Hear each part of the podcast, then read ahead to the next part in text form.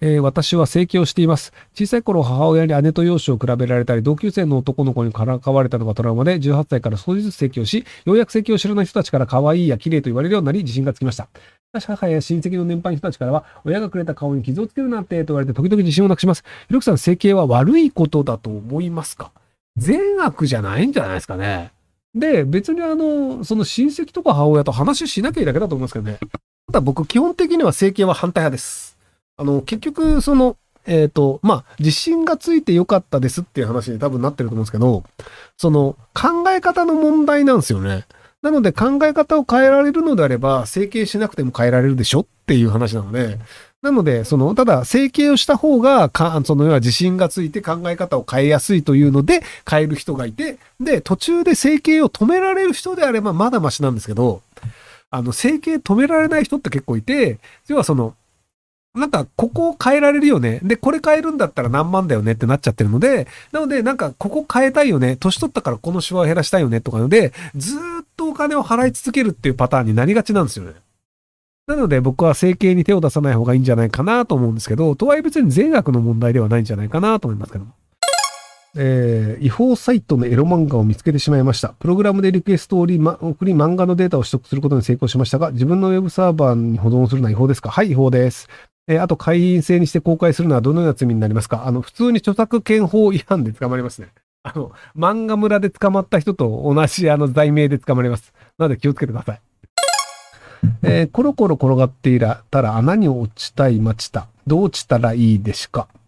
まあでも、スパチャできてるってことは別に穴にいたまま何の問題もなく暮らせれてると思うので、あの中で過ごせばいいんじゃないですかね。あの、井の中の蛙大海を知らずっていう話があるんですけど、別に井戸の中で幸せだったらそれでいいんじゃねえのって思うんですけど、別に大海知る必要なくねって思うんですけど。篠田麻里子の悪口はやめてください。なんか、篠田麻里子さん離婚されましたね。いや、もうなんか、よく今まで離婚しなかったなっていう感じで、いや、あんなんすぐ離婚だろうと思ったら、なかなか引っ張ってましたね。えー花岡サウナさん、えーこんばんはいつもお世話になっております。珍しくシリアスなご相談ですが、本日、浅間山の噴火警報レベル1から2に上がり、河口付近2キロ圏内の規制で登山もできる状態なのですが、過去にはすごく危険なように報道され、観光産業に風評被害が出ることもありました。どのような対処がいいと思いますか？ちなみに生活圏内の主が必要なレベルは4以上です。そして、あの、こういうの書かれると、あの、逆にその、浅間山のレベル上がったんだっていうのが、知れ渡っちゃうじゃないですか。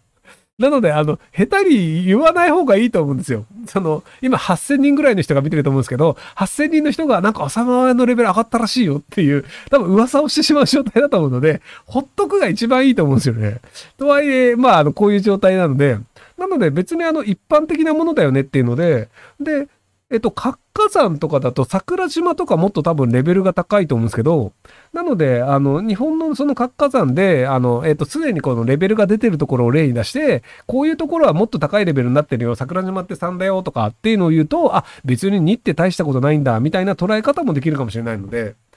なので、あの、なんかその他の、要はみんながこれ別に怖いところじゃないよねと思ってるところの例とかを出すといいんじゃないかなと思いますけども。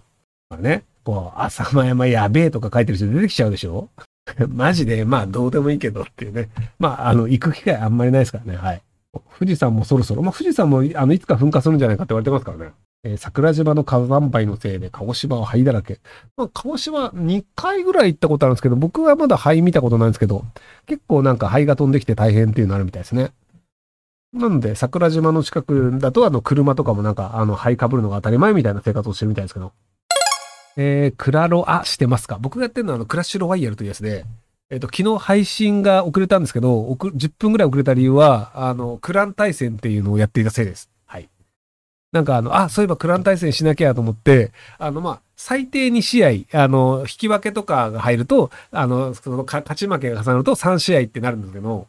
あの、なんか、なんとなく始めてしまって、結果としてあの、1試合、あの、早いとまあ、あの、3分ぐらい終わるんですけど、あの、延長まで来て5分っていうので、最長15分かかるっていうので、なので、あの、思ったより時間かかっちゃったっていう感じでした。はい。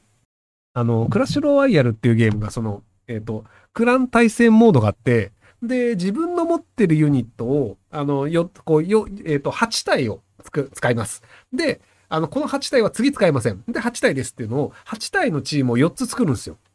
で、あの、勝ち点を上げるのであれば、1試合ずつ戦った方が得なんですよ。で、僕がその、えっ、と、あの、その2試合か3試合やるやつっていうのは、要はその、じゃあ試合始めますって言ったらこうね、まあ、その4チームの中のどれを使うかっていうのを決めます。で、相手もどれを使うか決めます。で、あの、じゃあ、勝ちました、負けましたって言ったら、次はこっちっていうのをやるんですけど、で、相手がその、このユニットを使ったから、じゃあ、このユニットの対策はできないから、これをやろうみたいなので、割とその、頭脳戦の幅が広がるっていう形で、僕それ好きでやるんですけど、ただ、勝率を考えたら、そのモードを選ぶべきではないんですよ。